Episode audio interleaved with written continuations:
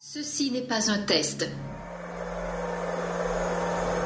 Mes chers compatriotes, depuis quelques semaines, notre pays fait face à la propagation d'un virus, le Covid-19, qui a touché plusieurs milliers de nos compatriotes.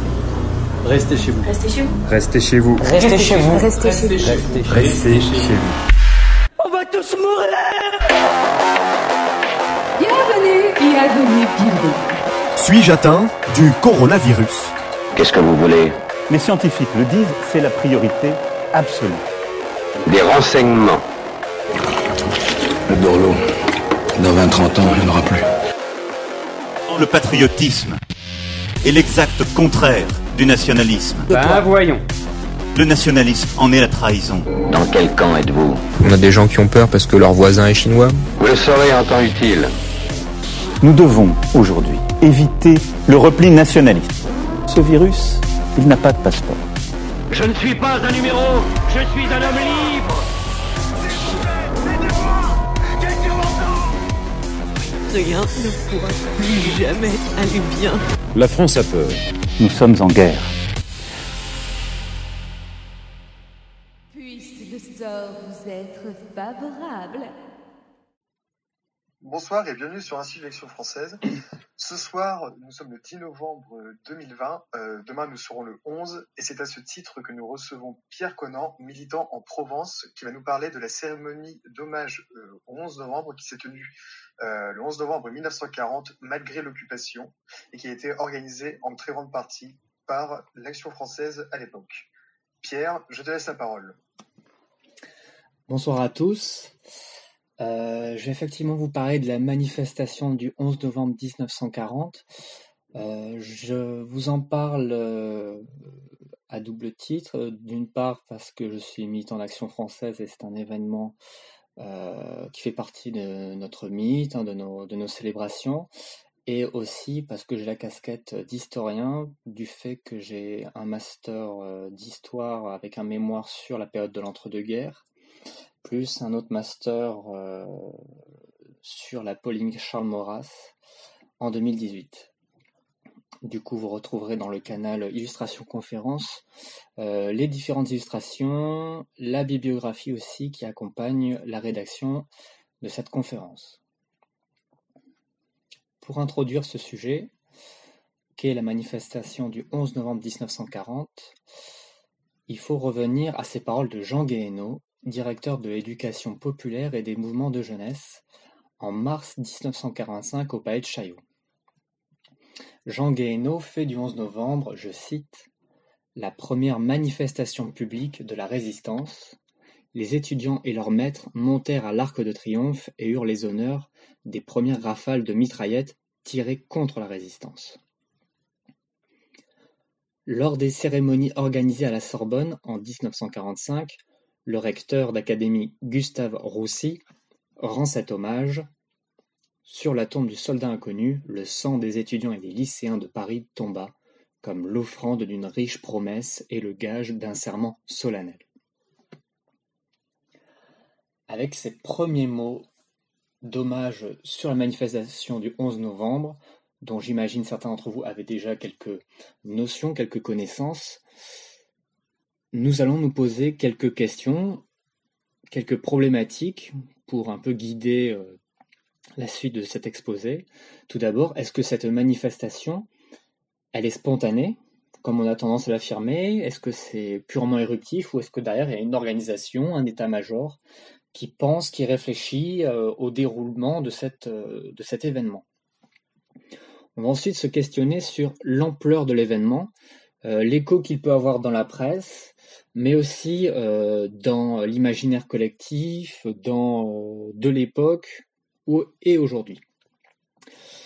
On va aussi se questionner sur la paternité de cette manifestation. Est-ce que euh, elle peut revenir Est-ce qu'on peut dire qu'elle est Pardon, je vais un peu spoiler, mais elle a été partagée à la fois entre les gaullistes et les communistes, mais qu'en est-il vraiment? Et enfin, on va s'interroger sur la sociologie des jeunes euh, qui participèrent à cette manifestation et qui défièrent l'occupant allemand.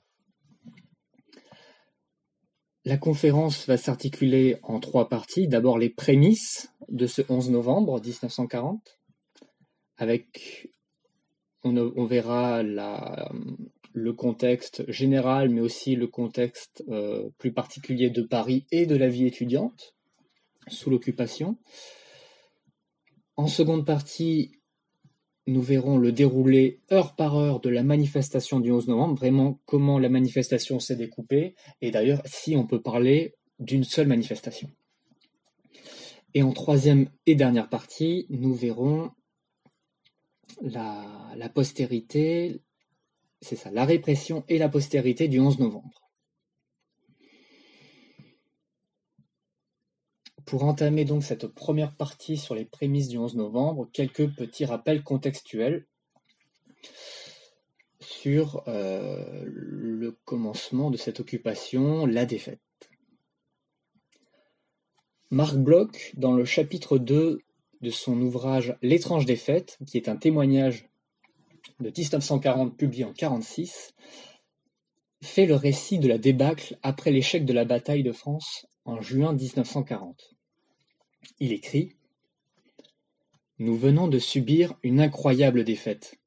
À qui la faute? Au régime parlementaire? À la troupe? Aux Anglais? À la cinquième colonne? répondent nos généraux. À tout le monde, en somme, sauf à eux. Que le père Joffre était donc plus sage. Je ne sais pas, disait-il, si c'est moi qui ai gagné la bataille de la Marne, mais il y a une chose que je sais bien, si elle avait été perdue, elle aurait été par moi. Sans doute entendait-il surtout rappeler par là qu'un chef est responsable de tout ce qui se fait sous ses ordres. Le 22 juin 1940, la France signe officiellement l'armistice avec l'Allemagne nazie. La France est non seulement humiliée, mais scindée en deux.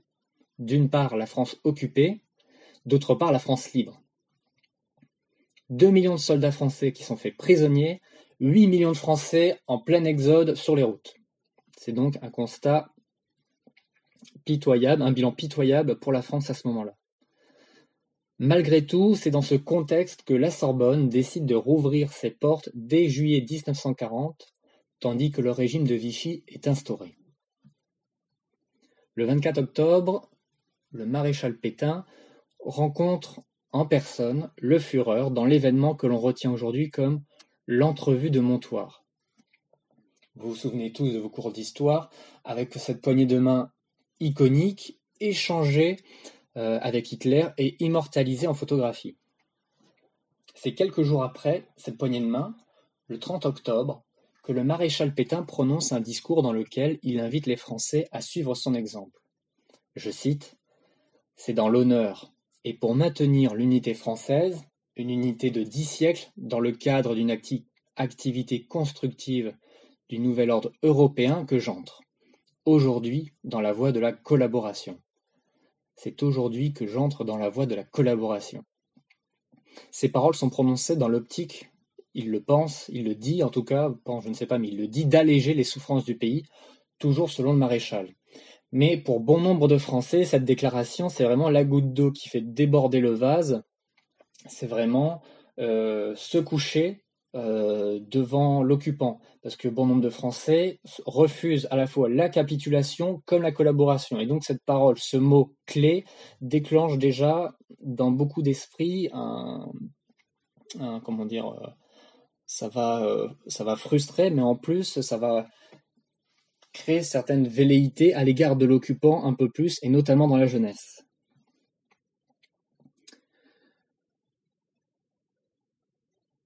Dans Paris, après cette euh, défaite, l'installation du régime de Vichy, dans Paris, dans Paris occupé, il y a plusieurs choses qui se passent. Tout d'abord, il faut imaginer un Paris vide. Vide parce que les voitures ne circulent quasiment plus, elles sont rares, mais le métro fonctionne toujours. Vous pouvez regarder dans le canal Illustration tout le reportage photographique d'André Zouka donc photographe français chargé par la propagande allemande de présenter améliorativement l'occupation allemande.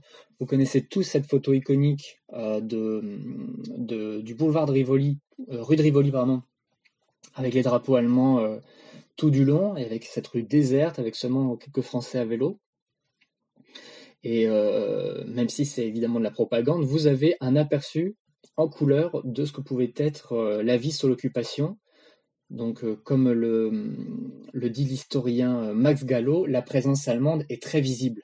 On voit les panneaux en allemand qui fleurissent, l'uniforme de la Wehrmacht qui s'invite dans les rues, les terrasses des cafés qui se euh, pardon, on voit les, uniformes de la Wehrmacht qui s'invitent dans les rues, dans les terrasses de café, même les sorties de messe, les salles de cinéma et jusque dans les établissements scolaires. Pourquoi les établissements scolaires? Parce que les troupes allemandes occupent des bâtiments scolaires comme l'école normale supérieure de la rue d'Ulm. Jacques Delery, 18 ans en 1940, témoigne que les Parisiens étaient abasourdis. Ils étaient vraiment abattus avec euh, cette installation, cette omniprésence de, de l'uniforme allemand dans la vie de tous les jours. Il faut rajouter qu'ils sont non seulement abasourdis, mais aussi, euh, comment dire, presque passifs, presque hagards. Goebbels, qui visite la capitale le 23 juillet 1940, trouve la ville trop triste. L'historien Jean-Pierre Azéma rapporte aussi que les soldats allemands découvraient une ville, je cite, sans regard. Donc vraiment, c'est euh, la vie au ralenti, une ville presque, comment dire, euh, oui, bah, c'est une ville défaite, c'est une ville quasiment morte. Mais tant bien que mal, il faut essayer d'imaginer les, les lycéens et étudiants qui font leur entrée scolaire dans cette atmosphère pesante. La vie universitaire suit son cours, les conférences universitaires d'ordre scientifique et littéraire sont maintenues à la Sorbonne et à la faculté de médecine. Individuellement, nous pouvons tenter déjà de nous représenter avec ces éléments la difficulté de poursuivre un train de vie normal dans ces conditions. Si le président Macron a déclaré qu'il était difficile d'avoir 20 ans en 2020, je vous invite à essayer d'imaginer qu'est-ce que c'était d'avoir 20 ans en 1940.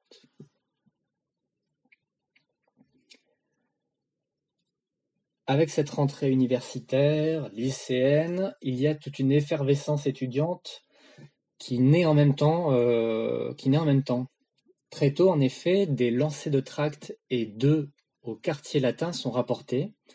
Des papillons sont placés dans les livres des bibliothèques dénonçant l'occupation allemande, la mainmise de Vichy sur l'université et son dessein d'asservissement intellectuel de la France. Le 20 octobre, la Fédération des étudiants de Paris est présidée par François de Lescure, étudiant en lettres, militant communiste et militant de l'Union nationale des étudiants de France, aujourd'hui connu plus communément l'UNEF. Ordinairement, ça, aurait été la corporation de droit qui aurait présidé la Fédération des étudiants de Paris, mais euh, c'est François de Lescure qui est préféré du fait qu'il est, un des rares jeunes à ne pas être mobilisé dans les chantiers de la jeunesse. Les chantiers de la jeunesse, si vous voulez, c'était euh, un substitut au service militaire à l'époque. Donc des jeunes sont engagés et euh, peu et beaucoup sont absents de ce fait à la rentrée euh, universitaire. François de Lescure est nommé le 20 octobre président de la Fédération des étudiants de Paris avec une double casquette, à la fois communiste, à la fois de l'UNEF et en parallèle, il fonde l'Union des étudiants et lycéens communistes de France, l'UELC, branche clandestine de la Fédération des jeunes communistes.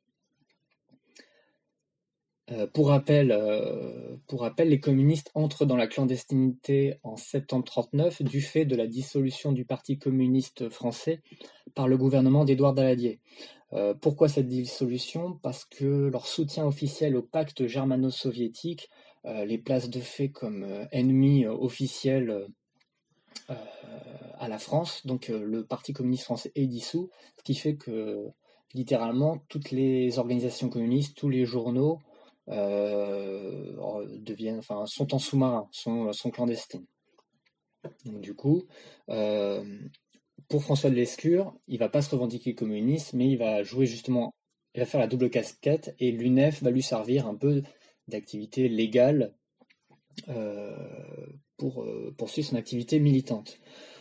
François de Lescure donc exige la démobilisation rapide, la sortie de camps de jeunesse et des sessions de rattrapage pour les étudiants. Il s'élève en même temps contre toutes les tentatives qui pourraient être faites de subordonner l'université et par là même la culture française a des intérêts autres que les leurs. Ces demandes traduisent en fait les mots d'ordre de la Fédération des jeunes communistes, formulés en septembre, dont l'injonction demandait aux militants à occuper des postes syndicaux et associatifs afin d'amener à prendre position contre les camps pour la défense de la culture et de l'indépendance du pays.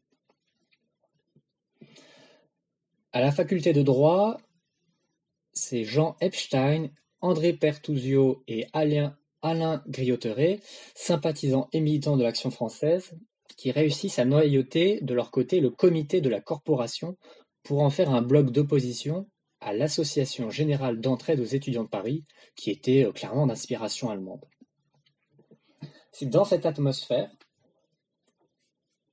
dans un milieu étudiant traditionnellement indocile, que se multiplie, se multiplie le bruit et l'agitation.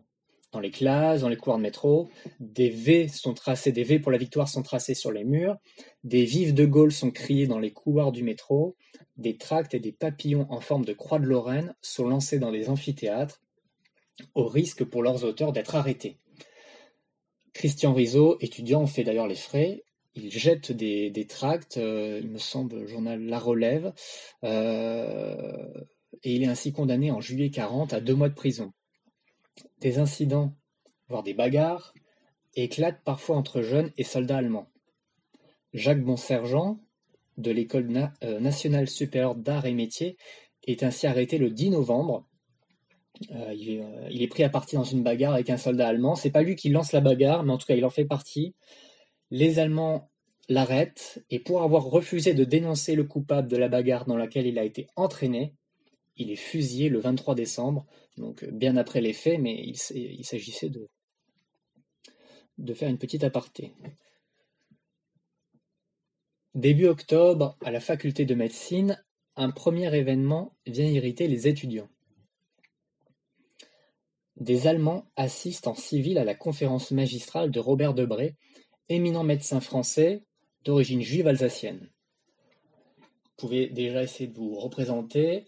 Vous êtes en cours et au fond de la salle, voire même peut-être au premier rang, vous avez des soldats allemands en uniforme qui entrent en tant qu'auditeurs libres, hein, ça se fait toujours aujourd'hui évidemment, qui rentrent et qui écoutent la pression monte et euh, le 25 octobre, c'en est trop. Une nouvelle fois, trois officiers allemands s'invitent dans un amphithéâtre. Cette fois-ci, en signe de protestation, les étudiants quittent la salle. Le 7 novembre, à la Sorbonne, même situation, un incident similaire se produit. La présence d'officiers provoque la sortie des étudiants. Les rapports de police notent que dans le quartier latin, la propagande anglophile et en faveur du général de Gaulle, de Gaulle se développe par inscription à la craie, bouche à oreille, port d'insignes, de croix de Lorraine et diffusion de tracts. Plus largement, ces mêmes rapports de police adressés à Vichy font état de, je cite, l'influence nulle de la presse, le développement de l'anglophilie, de l'hostilité contre l'Allemagne, une indifférence à l'égard de la politique du gouvernement et même des inquiétudes touchant la vie quotidienne.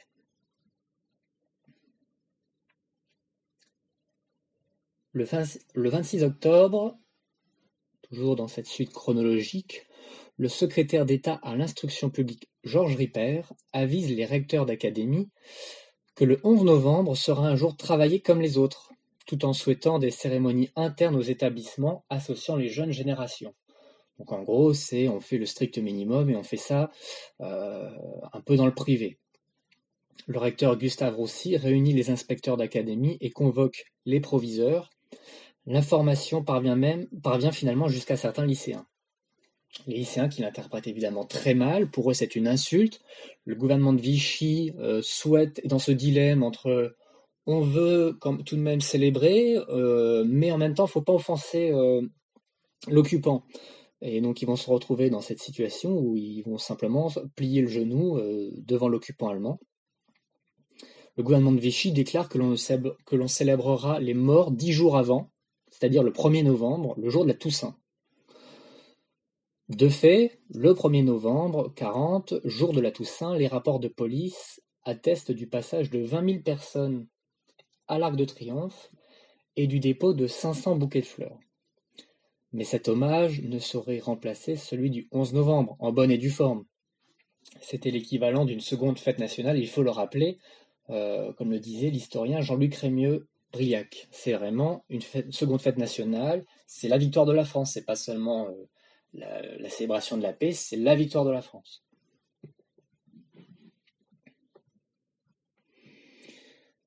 Les étudiants à l'annonce de cette nouvelle sont donc en pleine ébullition dès la fin d'octobre, début novembre.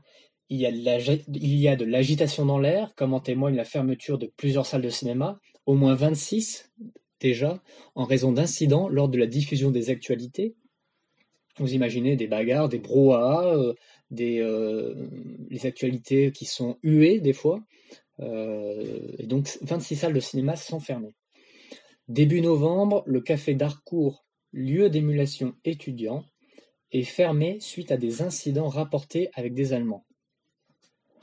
Dans le même temps, les étages des cafés Dupont et Capoulade, qui sont aussi des bars fréquentés par les étudiants, sont fermés pour éviter toute réunion. À la radio de Londres, Maurice Schumann, dans l'émission Radio Honneur et Patrie, invite les Français à quelques gestes symboliques. Il dit, en cette veille du 11 novembre, renouvelez sur les tombes de vos martyrs le serment de vivre et de mourir pour la France. Et dans le même temps, donc euh, la veille du 11 novembre, il y a une note officielle qui est publiée dans tous les journaux parisiens euh, qui cette fois-ci donc est une note évidemment euh, de, note allemande, hein, une note transmise à la préfecture, avec euh, le communiqué suivant. La préfecture de police communique les administrations et les entreprises privées travailleront normalement le 11 novembre à Paris et dans le département de la Seine. Les cérémonies commémoratives n'auront pas lieu. Aucune démonstration publique ne sera tolérée. Donc le message est clair. Tout ce qui tous euh, n'importe quel hommage, n'importe quelle cérémonie, n'importe quel trouble à l'ordre public le 11 novembre sera réprimé.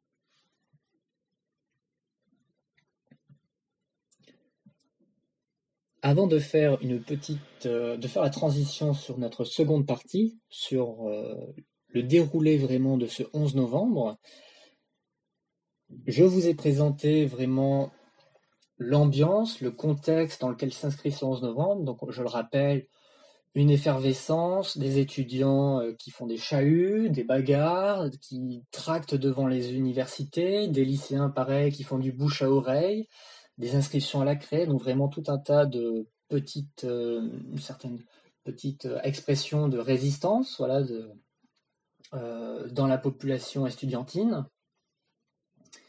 Mais il y avait un événement pour le moment dont je n'ai pas parlé, que j'ai préféré traiter à part, c'est l'arrestation de Paul Langevin. Donc euh, cette arrestation, euh, elle est le 30 octobre. Donc elle est 11 jours avant l'événement qui nous intéresse. Et pourquoi je la traite à part, c'est que c'est un événement qui est assez euh, intéressant du point de vue de l'historiographie, du point de vue de la façon dont on écrit l'histoire.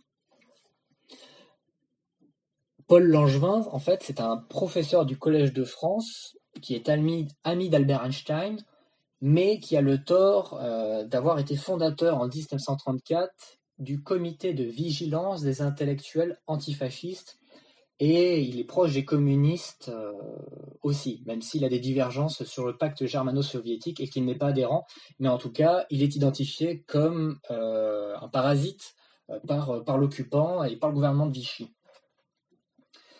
Euh, Paul Langevin est donc arrêté au Collège de France le 30 octobre, euh, ce qui entraîne un, mouvement de protestation, mais euh, pas seulement français, pas seulement dans, le milieu universitaire, mais aussi international, parce que c'est un professeur de, grande renommée.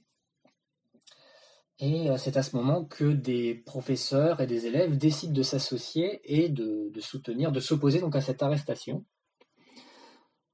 Notamment dans ces organisations, on retrouve l'Union des étudiants et lycéens communistes de France, l'UELC, qui dénonce la volonté des dirigeants de Vichy, avec la complicité des troupes allemandes, d'asservissement intellectuel de la France, en même temps qu'ils livrent notre pays économiquement à l'impérialisme étranger. Vous pouvez retrouver dans le canal Illustration Conférence justement un tract communiste euh, produit quelques jours renéotypé qui appelle à une manifestation le 8 novembre à 16h en soutien au professeur Langevin. En parallèle de cet appel à la manifestation, on a aussi un comité de défense des professeurs et des étudiants de l'Université de Paris qui se forme pour protester contre l'arrestation du professeur Langevin.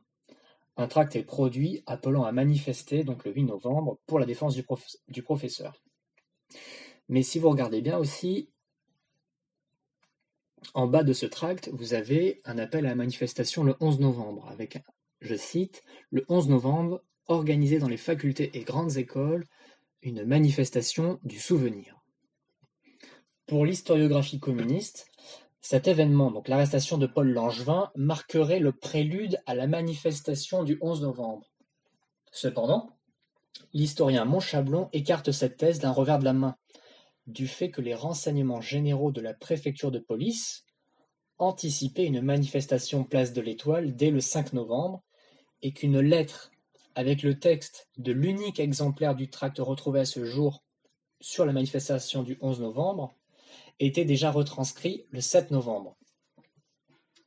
Vous verrez normalement dans le canal illustration, vous avez aussi donc euh, le pas le tract communiste cette fois, mais le tract qui a circulé de main à main par petit papier, chacun recopié, où euh, les lycéens se transmettaient ce mot. Étudiant de France, le 11 novembre est resté pour toi jour de fête nationale. Malgré l'ordre des autorités opprimantes, il sera jour de recueillement. Tu n'assisteras à aucun cours. Tu iras honorer le soldat inconnu à 17h30. Le 11 novembre 1918 fut le jour d'une grande victoire. Le 11 novembre 1940 sera le signal d'une plus grande encore. Tous les étudiants sont solidaires pour que vive la France. Avec la petite inscription en bas, recopie ces lignes et diffuse-les. Et donc, l'historien Montchablon écarte euh, euh, la thèse communiste comme quoi ça serait l'arrestation de Paul Langevin qui déclenche euh, l'organisation de la manifestation du 11 novembre, alors qu'en fait le mot d'ordre de se retrouver, de se réunir le 11 novembre, il circule déjà en fait depuis plusieurs semaines. C'est pour ça que je tenais à traiter cet événement de l'arrestation de Paul Langevin à part, du fait de cette récupération de l'historiographie communiste, qui est, assez intéressante finalement à traiter pour voir aussi les, les récupérations à la fois communistes et on verra après aussi gaullistes de l'événement. Donc cet appel à manifester le 11 novembre circulait déjà dans les facultés et les cours de récréation depuis quelques jours sans que l'on puisse identifier encore aujourd'hui qui a émis le premier mot d'ordre. Qui a, émis le premier ce mot d'ordre. Le tract, on est incapable de dire qui, le premier, a transmis à, son camarade de classe euh, l'idée de le retranscrire.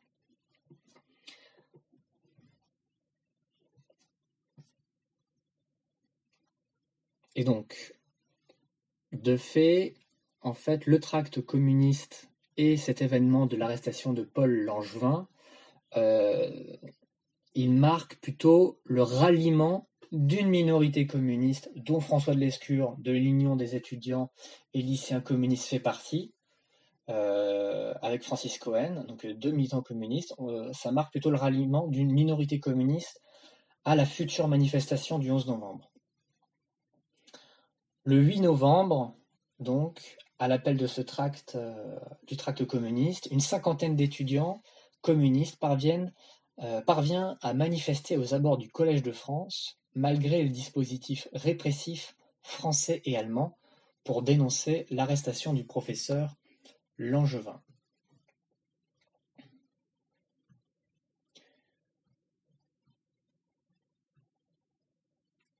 Maintenant qu'on a tous les éléments pour comprendre et resituer cette manifestation du 11 novembre, donc l'émulation étudiante, un ras-le-bol général, les Allemands qui interdisent euh, la cérémonie du 11 novembre, plus l'arrestation du professeur Paul Langevin, qui énerve, euh, qui, motive à la fois les, professeurs, mais aussi euh, les étudiants à riposter.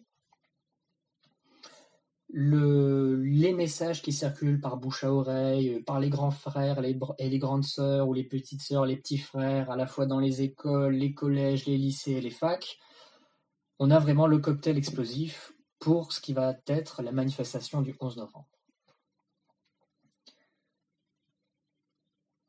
Du coup, dans cette seconde partie, on va voir le déroulé de cette manifestation qui commence très tôt.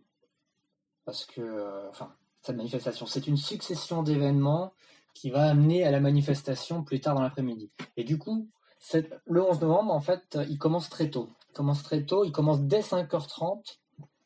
On est un lundi matin, et il y a déjà des premiers, euh, premiers étudiants, premiers individus qui déposent des gerbes, non pas place de l'Étoile euh, sur la tombe du soldat inconnu, mais à 5h30, ils déposent des gerbes au monument de Clémenceau, assorti d'une carte de visite au nom de De Gaulle et d'un ruban de la France libre, portant l'inscription suivante Le général de Gaulle à l'organisateur de la victoire.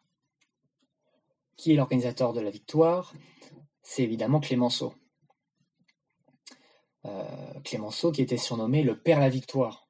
Et euh, c'est très marrant de, en fait, de voir que euh, on oppose à Pétain, qui, qui collabore, qui le dit dans son discours, on l'oppose à Clémenceau, qui lui refuse la défaite quelle qu'elle soit, qui refuse la capitulation, qui refuse la collaboration. Ce dépôt de gerbe, il relèverait de l'initiative d'André Veil-Curiel, de Michel Hédinger et de Léon Maurice Norman, pour citer quelques noms.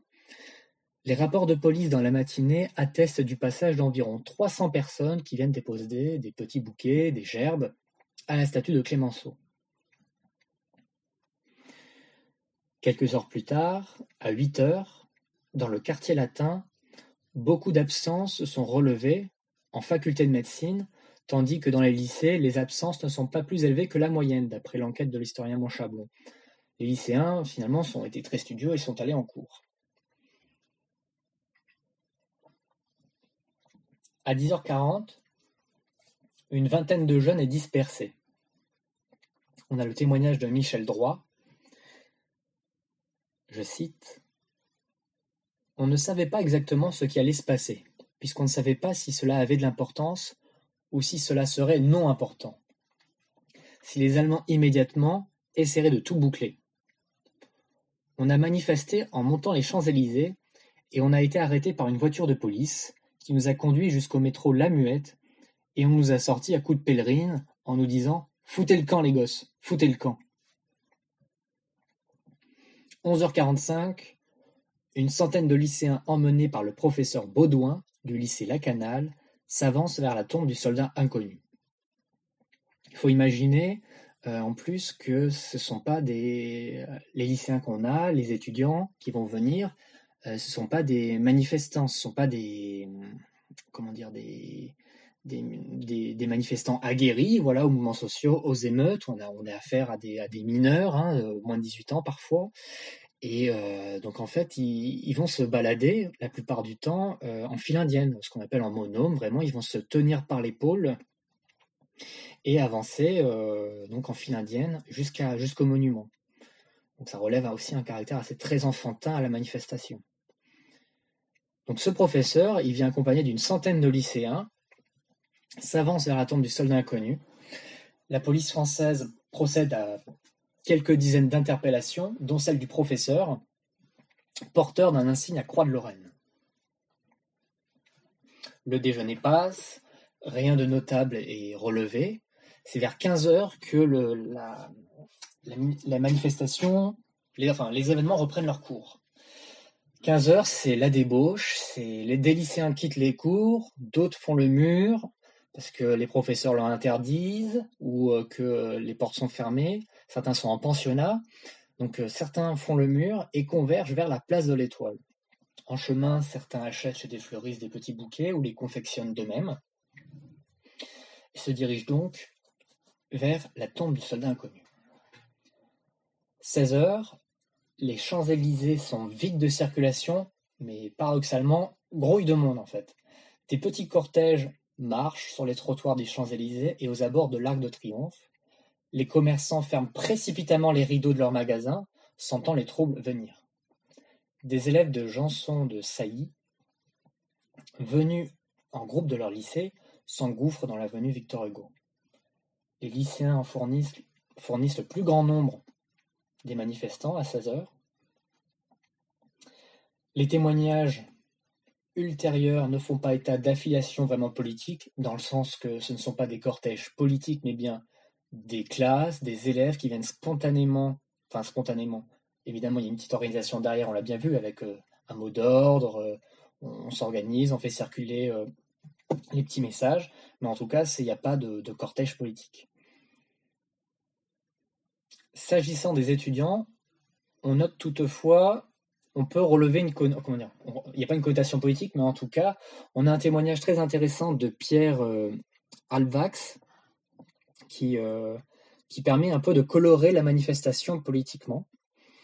Euh, Pierre Alvax fait ce témoignage, il dit Le jour du 11 novembre 1940, j'allais à l'étoile avec ma mère. Pardon, a, euh, c'est un, un, récit à troisième personne, donc c'est pas le témoignage personnel de Pierre Albax. Le jour du 11 novembre, Pierre Albax alla à l'étoile avec sa mère. Il fut surpris de retrouver à cette manifestation beaucoup d'étudiants qui formaient les années précédentes les ligues contre lesquelles il s'était battu, et en particulier pas mal d'anciens d'Action française. Il fut surpris de retrouver à cette manifestation beaucoup d'étudiants qui formaient les années précédentes les ligues contre lesquelles il s'était battu, et en particulier pas mal d'anciens de l'Action française. Petite anecdote, un certain Roger Nimier, le futur romancier, alors collégien au lycée Pasteur de Neuilly, était aussi présent à la manifestation.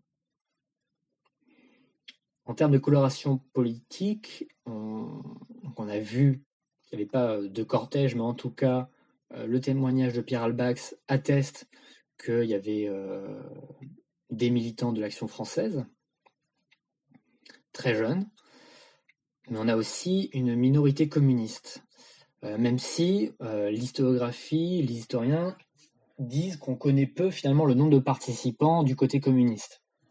Parmi ceux qui ont laissé des témoignages, André et Robert Kirchen, Marussia Naïchenko, Pierre Dex et Jeanne Brunswig, Jacques Dandurin, Raymond Guglielmo, tout ça je vous cite, hein, sont des noms de militants euh, communistes, et Pierre Hervé, tous ces militants n'y furent pas, le plus souvent sur ordre de la direction, pour des raisons de sécurité. De fait, euh, le Parti communiste était clandestin. François de Lescure, quant à lui, fondateur de l'Union nationale des étudiants et lycéens communistes, et Maurice Berlemont, dirigeant des jeunesses communistes, y furent.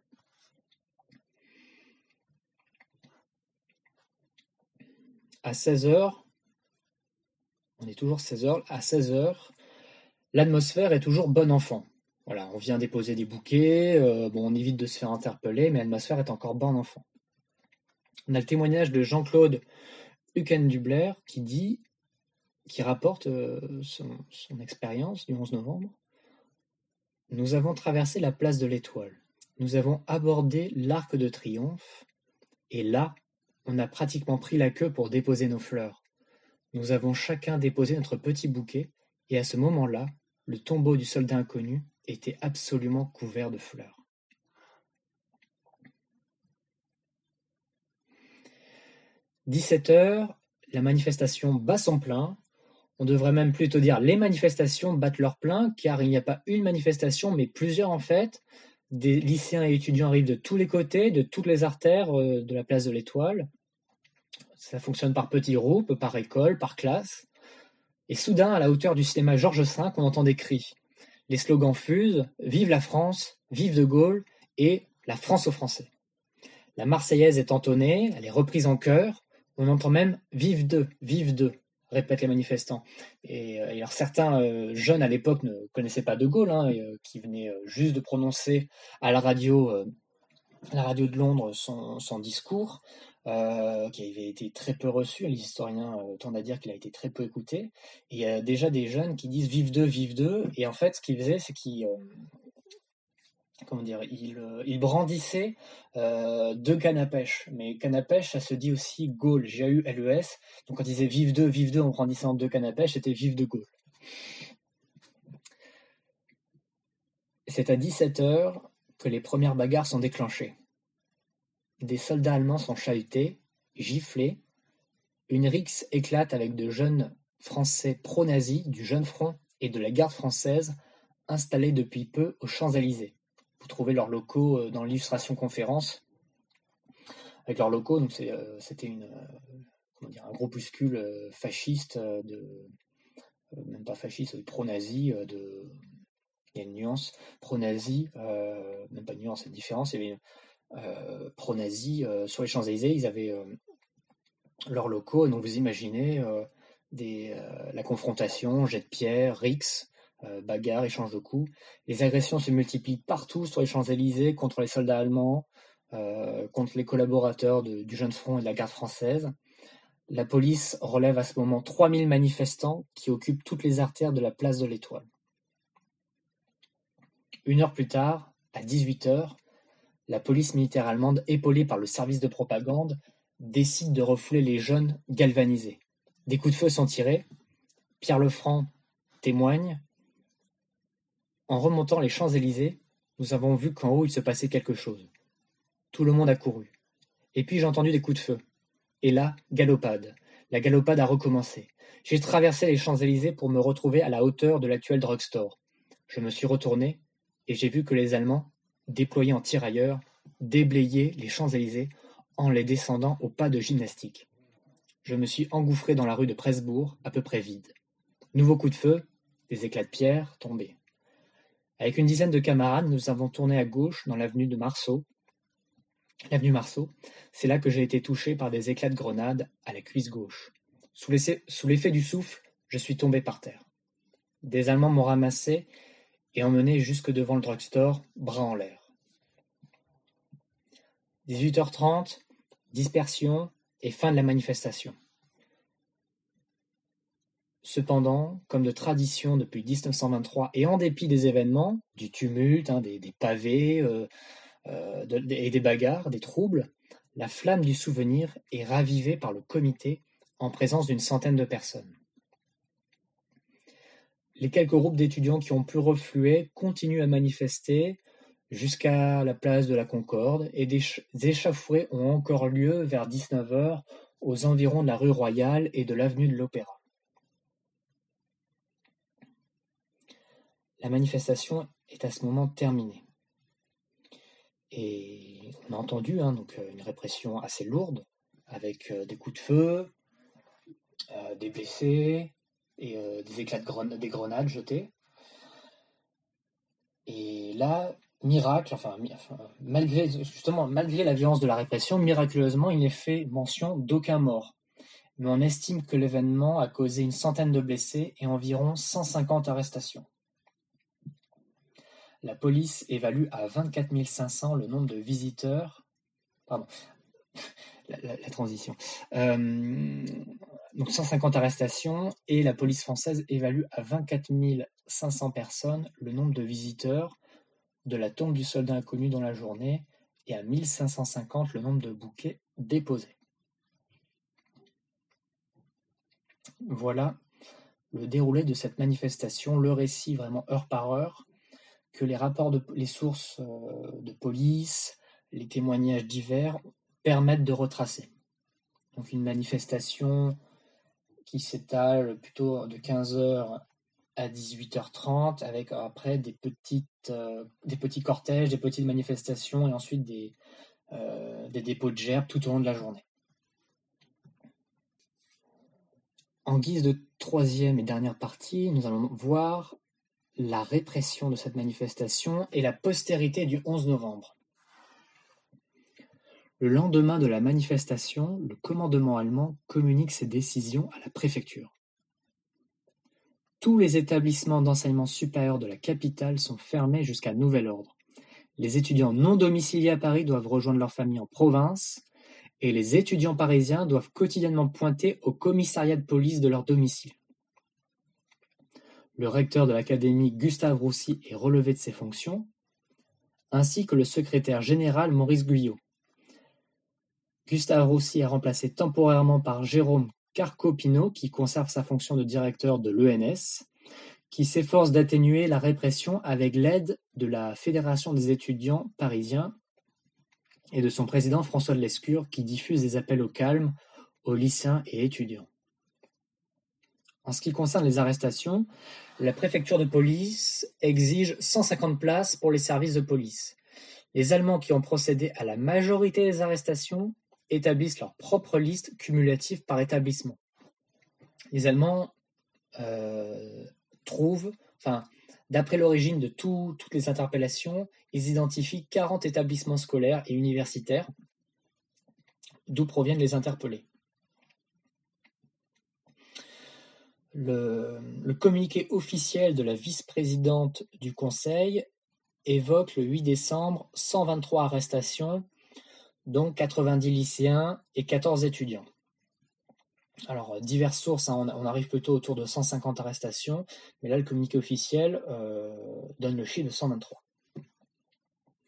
Tous les lycéens qui ont été arrêtés, sanction immédiate, ils sont exclus de leur établissement sur demande du recteur, Jérôme Carcopino, qui demande aussi de vérifier la loyauté des enseignants et qui convoque les parents d'élèves pour le contrôle de leurs enfants.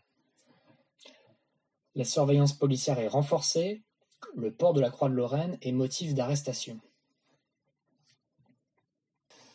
Les Allemands, dans leur enquête après la manifestation, vont arrêter jusqu'en décembre à peu près un millier de jeunes préventivement, parmi eux François de Lescure, donc le militant communiste dont on a parlé au début, qui est arrêté la semaine suivante. Il est suspecté par les policiers d'activité communiste. Le 3 décembre, il est arrêté au siège de l'UNEF, place Saint-Michel, qui est perquisitionné. Il sera interrogé à de multiples reprises. Les synthèses que produisent les rapports de police euh, à propos des arrestations considèrent que sur ce terrain, la propagande communiste rejoignit la propagande gaulliste. Il y avait une, convergence, entre guillemets. Des rumeurs de fusillades et de déportations circulent aussi, avec euh, toutes ces centaines d'arrestations. Euh, cette rumeur de fusillade déportation, elle est reprise notamment par la radio de Londres. Euh, on parle de 300 tués, euh, ce qui force les Allemands en fait à démentir cette rumeur en faisant un communiqué tellement dans la population circulait cette information qu'il y avait eu des morts lors de la manifestation. L'historienne Danielle Tartakovsky, qui a travaillé sur les rapports de police des différentes arrestations, révèle la sociologie de la manifestation. Sur le millier de, euh, le millier de lycéens, d'étudiants qui sont arrêtés, euh, Daniel Tartakovsky, euh, elle dénombre 917 garçons, 122 filles, dont 545 lycéens ou collégiens, 299 étudiants, 57 écoliers et 138 salariés, dont de nombreux professeurs et instituteurs. La moyenne d'âge des personnes arrêtées est de 18 ans. Il faudra attendre trois vagues successives, le 20 novembre, le 3 décembre et le 11 décembre, pour que la quasi-totalité euh, des personnes arrêtées soient libérées. Euh, c'est seulement, à la fin, c'est cinq personnes qui sont condamnées par les tribunaux militaires allemands, dont le professeur René Baudouin, qui, je vous rappelle, était venu plus tôt dans la matinée le 11 novembre avec une centaine de lycéens. Le 17 novembre, ça se détend un peu, les autorités allemandes autorisent certains établissements à rouvrir, mais il faut vraiment attendre le 20 décembre pour que l'université soit autorisée à rouvrir, soit plus d'un mois après les faits. Dans la presse, euh, les faits sont quasiment pas rapportés. Euh, vous pouvez regarder hein, sur Gallica, il n'y a presque pas de mots dans la presse, c'est seulement plusieurs semaines après euh, pour le suivi des personnes arrêtées. Et le, dans ce suivi-là, dans les semaines qui suivent, après, c'est plutôt de la calomnie qui est publiée. Donc on calomnie les manifestants en dénigrant l'irresponsabilité d'une certaine jeunesse. on les calomnie voilà, de, ne pas respecter l'occupant. Mais la presse ne met pas en cause les communistes. Donc il n'y a pas eu cette association, en tout cas de la manifestation, qui aurait pu être faite hein, dans un dans un esprit de, pour, euh, dans une optique de critiquer, de dénigrer. Voilà, ces jeunes, ils n'ont pas été qualifiés de communistes. Il n'y a pas une coloration communiste de la manifestation, euh, en tout cas euh, dans, dans les rapports de police, mais aussi dans la presse.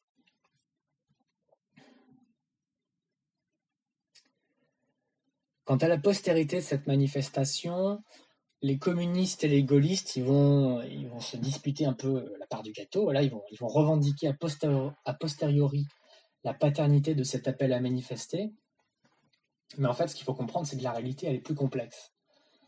Ni les communistes, ni les gaullistes ne peuvent réellement se prévaloir de cette initiative. À l'époque, les communistes ont assez peu évoqué la manifestation. L'humanité euh, clandestine, l'humanité clandestine n'en parle quasiment pas, tandis que les, communistes, en général, sont restés très prudents dans le traitement de l'information et dans le suivi de l'événement. Ce que je disais, voilà, c'est comment dire, ils s'investissent très timidement et très tardivement finalement dans, euh, dans la manifestation. Les quelques réactions communistes au 11 novembre 40 sont hétérogènes. L'événement est parfois minoré par rapport à l'arrestation de Paul Langevin, imputé à Vichy. La manifestation communiste du 8 novembre est parfois confondue avec celle du 11 novembre. Euh, L'Union des étudiants lycéens communistes, dans son journal La Relève, ne, revend, ne revendique pas la manifestation, hormis à travers cette phrase Nos camarades sont tombés en criant La France aux Français. Les gens de Vichy ont peur de ce mot d'ordre, c'est pourquoi ils tentent de jeter la confusion sur les événements. En fait, euh, cette récupération communiste, l'organisation du récit, elle se met en place progressivement euh, vers la fin du conflit et, après. En mai 45, Pierre Cast, euh, secrétaire des étudiants communistes et militant de 40, présente le 11 novembre comme étant issu des contacts entre des étudiants de l'UNEF, des étudiants communistes et les premières chaînes en liaison avec Londres. Donc du coup, oui, il y, avait un intérêt évidemment stratégique, politique, mémoriel pour les communistes à le récupérer, mais l'historiographie, tous les historiens tendent à démontrer voilà, qu'il faut bien minorer leur, leur implication dans, dans, cet événement. Voilà. En novembre 41, alors du côté gaulliste, hein, en novembre 41, l'étudiant patriote, organe du Front National étudiant, euh, constitué à la veille du 14 juillet 41, fait l'éloge d'un acte anti-allemand quand il parle du 11 novembre. L'étudiant patriote écrit Ce sera notre fierté, étudiants et lycéens de France, d'avoir les premiers, le 11 novembre 40, opposés aux conquérants barbares et pleins de morgue, les vertus héroïques de la France éternelle. Mais cette mémoire du 11 novembre peine à durer à l'issue de la Seconde Guerre mondiale elle est finalement mise en arrière, elle est euh, invisibilisée par le débarquement des Alliés et le triomphe du général de Gaulle sur les Champs-Élysées, le 26 août 1944. Donc en fait, l'événement est un peu revu, euh, bah, il pas revu à la baisse, mais en tout cas, il est mis en arrière-plan. L'UNEF, qui entend pourtant rompre avec ses ambiguïtés de la période de Vichy, ne célèbre pas l'événement, alors qu'elle le fait longtemps pour le 17 novembre, jour anniversaire de la répression nazie contre les étudiants de Prague, de son côté, l'Union française universitaire, issue du Front national universitaire, rassemble des témoignages sur la résistance dans l'éducation nationale, sans faire de sort particulier au 11 novembre. Elle demande en 48 la pose d'une plaque commémorative, néanmoins pour le 11 novembre, sans insistance et sans succès. Donc finalement, euh, euh, que ce soit du côté euh, communiste, que ce soit du côté gaulliste, il y a une, c'est assez mou en termes de revendications, c'est c'est assez, comment dire, c'est assez rapide quoi. C'est on le fait, on le fait un temps, puis ça, ça passe et on passe à autre chose. C'est finalement le 11 novembre 1954 que l'événement bénéficie d'une reconnaissance officielle par le nouveau président de la République René Coty avec le dépôt d'une plaque sur les Champs-Élysées. Pour l'anecdote, en fait, l'idée de la plaque leur a été donnée à René Coty par son neveu Roland Coty, lycéen à Condorcet en 40 et manifestant incarcéré à la prison du Cherche-Midi. Les, manifestants étaient répartis entre deux prisons, la Santé et la prison du Cherche-Midi, donc le neveu de Coty avait participé à l'événement. Pour conclure, au lendemain de l'événement, Certains étudiants encouragés par leur propre audace et choqués par la répression disproportionnée vont entrer en résistance. Clandestinement, ils vont constituer de petits groupes indépendants qui peu à peu se rapprocheront des grands mouvements de résistance, commençant leur action à l'impression et la diffusion de tracts ou de journaux, et la poursuivant avec la, falsification de papier, la récupération et le stockage d'armes. Durant l'hiver 40-41, ce sont des étudiants qui fondent le mouvement Défense de la France, dont la moitié des membres seront arrêtés et déportés. Le 11 novembre 40 agit littéralement comme un catalyseur en fait. À une autre échelle, des actions de moindre ampleur se déroulent le même jour, le 11 novembre 40, à Rouen, à Nantes, à Dijon ou encore Compiègne, le, 11 novembre. Donc à Nantes, par exemple, j'ai lu que euh, le drapeau français est hissé, euh, en haut de, la cathédrale. L'historienne Danielle Tartakovsky, sur euh, cette manifestation, écrit Elle n'a été initiée ni par la France combattante, ni par la direction clandestine du PCF. De jeunes étudiants s'expriment au nom de valeurs communes à partir d'initiatives propres qui convergent et qui se cristallisent. Fait d'exceptions propres à catalyser les refus, elle va s'imposer au nombre des mythes fondateurs de la résistance. Cet événement doit donc continuer d'être une date mythique pour l'action française du fait de l'investissement des royalistes à travers la corporation euh, de la fac de droit, cet événement doit continuer d'être une date mythique pour l'action française du fait de l'investissement des royalistes dans l'organisation de cette manifestation et de l'exemple qu'incarnent ces jeunes pour notre génération. La France aux Français doit rester notre cri de guerre, comme le proclamaient les lycéens et les étudiants sur la place de l'Étoile le 11 novembre 1940. Et je vous remercie.